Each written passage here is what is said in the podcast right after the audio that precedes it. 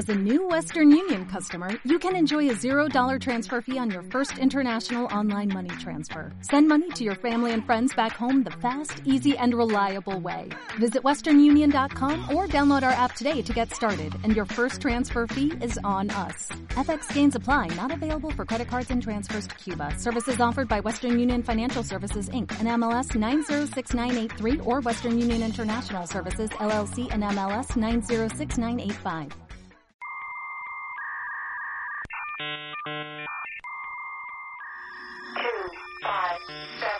We are anonymous. We are legion. We do not forgive. We do not forget us. Se realizó un hackeo en la banca mexicana. robo informático que afectó al Banco de Chile por un monto de 10 millones de dólares. El Banco de México confirmó que el sistema de pagos electrónicos interbancarios fue hackeado. Este es el podcast de Creadores Digitales. Las noticias que importan de tecnología y seguridad de la información. Y déjame te cuento entonces, pasemos a materia sobre la primera nota que traigo. Y esta nota le va a gustar a Lina, que ahorita está ayudándonos con las, eh, ahora sí que posteando y haciendo esa magia que sabe hacer en redes sociales. Pero le, pues ahora sí que es dando seguimiento a lo que ella nos, y tú también trajiste una nota similar, la parte de Apple y eh, Google uniéndose para poder hacer el rastreo de proximidad de, personas a través de Bluetooth Low Energy, ¿no? El BLE. Pues fíjate que en la India ya se liberó en código abierto la aplicación del gobierno indio para el rastreo de proximidad de personas. Es decir, ellos allá desarrollaron una aplicación cuyo nombre es muy difícil de pronunciar y me la voy a evitar, pero es, eh, tiene el mismo fin. El, el, fin que busca es que eh, pues puedas prevenirte de pues contagio del, del COVID. Entonces, pues ya sabes, el mismo modus operandi, si has estado en contacto o tu celular ha estado muy próximo a una persona que ya resulta un caso confirmado, te notifica para que tú mismo puedas pedir o eh, te acerques a solicitar la, la prueba, ¿no? Básicamente, lo que acaba de ocurrir ayer es que la pusieron o abrieron su aplicación Android y iOS en código abierto para que la gente pueda revisar qué es lo que está pasando. Porque, como lo dijimos en este podcast, pues despierta susceptibilidades, ¿no? Que pues sepan dónde andas, etcétera, etcétera, y qué información conocen de ti los gobiernos. Entonces, al abrirlo, ellos lo que pretenden es dar esta transparencia y, pues, hasta cierto punto, certeza de que, pues, no, este, no te están espiando más allá de, más allá de, otros lugares, ¿no? Entonces, básicamente, eh, ellos en la India tienen un arrasador 98% de usuarios utilizando plataforma Android de esta aplicación. Y ellos, ahorita, al abrir la, la aplicación en código abierto, están ofreciendo hasta 1.325 dólares a expertos de seguridad que ubiquen posibles vulnerabilidades. Como bien lo dijiste, Irán, eh, pues es un precio relativamente bajo, creo que las vulnerabilidades las van a pagar mejor en el mercado negro, pero ya existe el, el ahora sí que el programa de pago de, recompensas. Y por otro lado, pues hay que, hay que destacar que 900 mil usuarios de esta aplicación en la India ya fueron notificados por esta misma para que vayan a hacerse la prueba. Y de estos 900 mil, ya 24% resultaron positivos. Resultaron, pues ahora sí que este, eh, en infecciones positivas de COVID.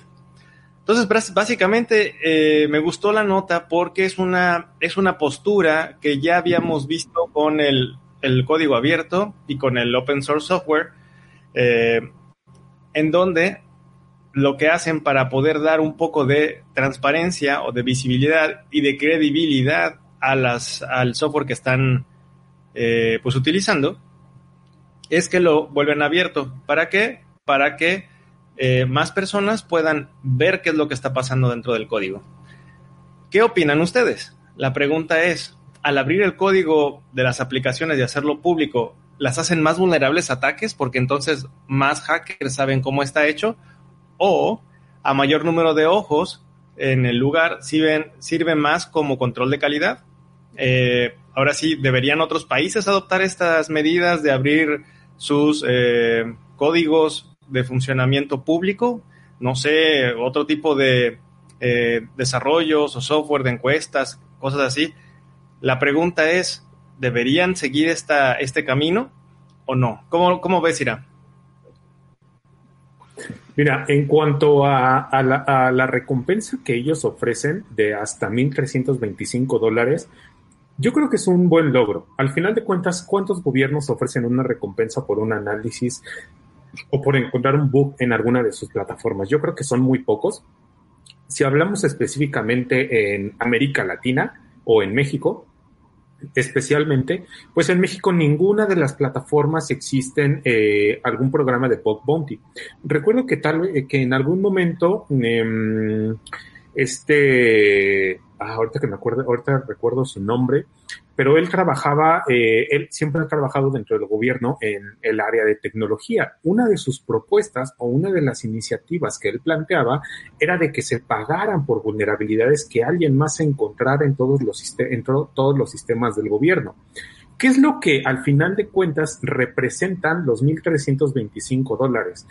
Para mí no significa que sea mucho o sea poco dinero. Al final de cuentas es, es, es una cantidad representativa que muchas personas o muchos em, hackers, les vamos a decir así, eh, tienen la oportunidad de encontrar algo y que ese tiempo que hayan invertido pues sea retribuido, que yo creo que el gobierno de la India es lo que está buscando.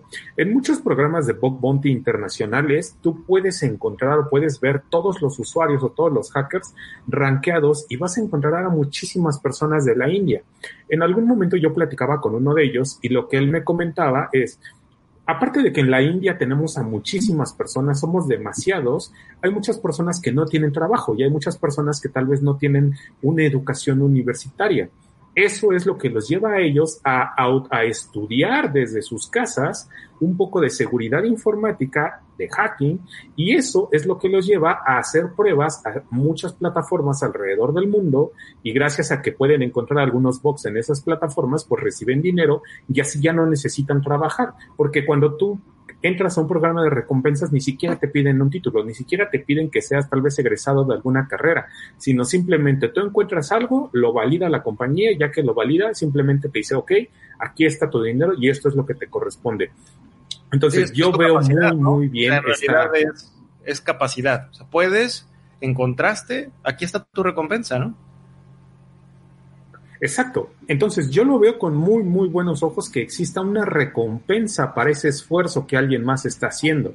Y ojalá que muchos otros gobiernos, que sabemos que no lo van a hacer, pero pues tal vez en algunos años sí recapaciten y se den cuenta que, que tal vez pagando una cantidad, pues alguien más los va a, les va a mostrar que tienen ciertas vulnerabilidades y aparte de que reciben esas vulnerabilidades, pues las otras personas pues reciben el dinero, ¿no? Que justamente tu nota se adapta muy bien a que el día de ayer y el día de hoy salieron, salieron unos tweets de unos eh, hackers colombianos que han estado haciendo defacement en, en muchos dominios y subdominios de sitios del gobierno mexicano. Entonces, ahí es donde nos preguntamos, ¿debemos de tomar la idea o debemos de tomar eh, la iniciativa que tiene la India, sí o no.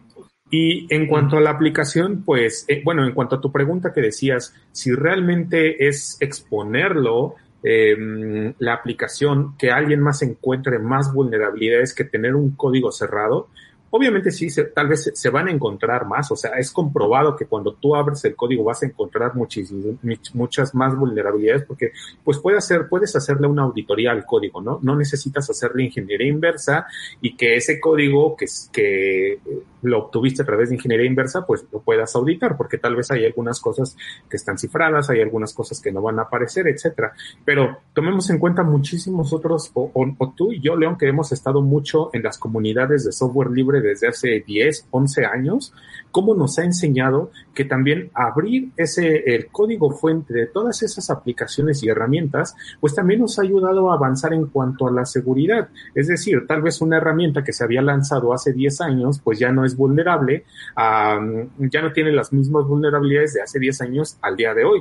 Entonces, es una ventaja. Sí existe un riesgo, pero pues ese riesgo es algo que tienes que, em, tienes que afrontar Y antes, o la recomendación de las compañías que tienen programas de Bug Bounty es, antes de que tú lances un programa de Bug Bounty, primero hazle una auditoría completa a fondo a la aplicación que vas a lanzar.